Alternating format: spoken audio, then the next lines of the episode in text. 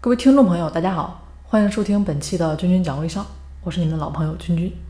那么最近呢，也是在忙着给我们的学员们做培训啊。从他们的反馈中呢，其实发现一个很大的问题，也就是他们团队老大，甚至说是品牌方，跟他们讲的招募代理这一块呢，是非常非常的差。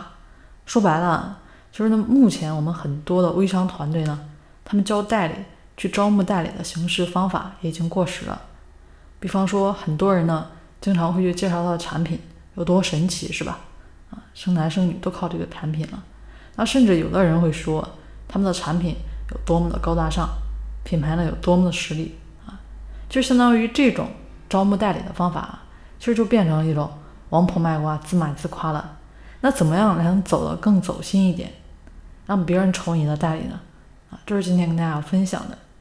其实这个招募代理呢，说简单也简单，不知道大家在招商的过程中啊有没有发现啊？大家要学会做什么呢？就是要学会用讲故事的方式来成交啊。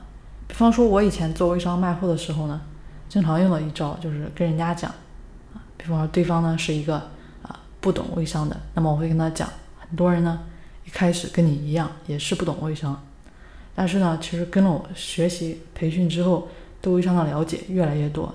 这是一个讲故事打比方，那么同样的，但很多人会说啊，呃，这个你们这个产品啊靠不靠谱？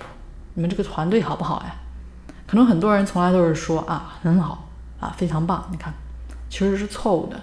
正确的方法呢，应该又要给他讲故事。那讲什么故事呢？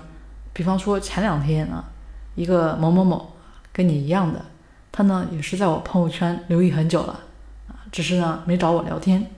那同时呢，他也会跟你提一样的问题，啊，自己没有接触过，但是呢，他在我这里购买了一个产品，去体验效果，通过对产品的了解呢，后来就找我做代理了。其实这两个例子啊，其实告诉我们在招募代理的时候，我们不要一口咬定我的产品很牛逼，是吧？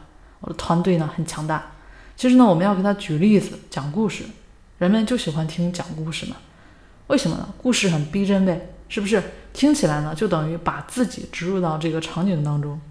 就比方说啊，大家喜欢看那些电视剧，那电视剧中的某一个人物，可能你看着看着就会想到，哎，我好像就是那个人啊。同样的道理，那放到我们做微商上面、招商上面也是一样的效果。好了，今天的分享呢，就只有这一招啊。每次分享就只教大家一招，大家需要这个听话执行照做。当然了啊，如果得到好的效果啊，当然也欢迎大家呢分享出去。好了，本期节目就先到这里，我们下期节目再见啦。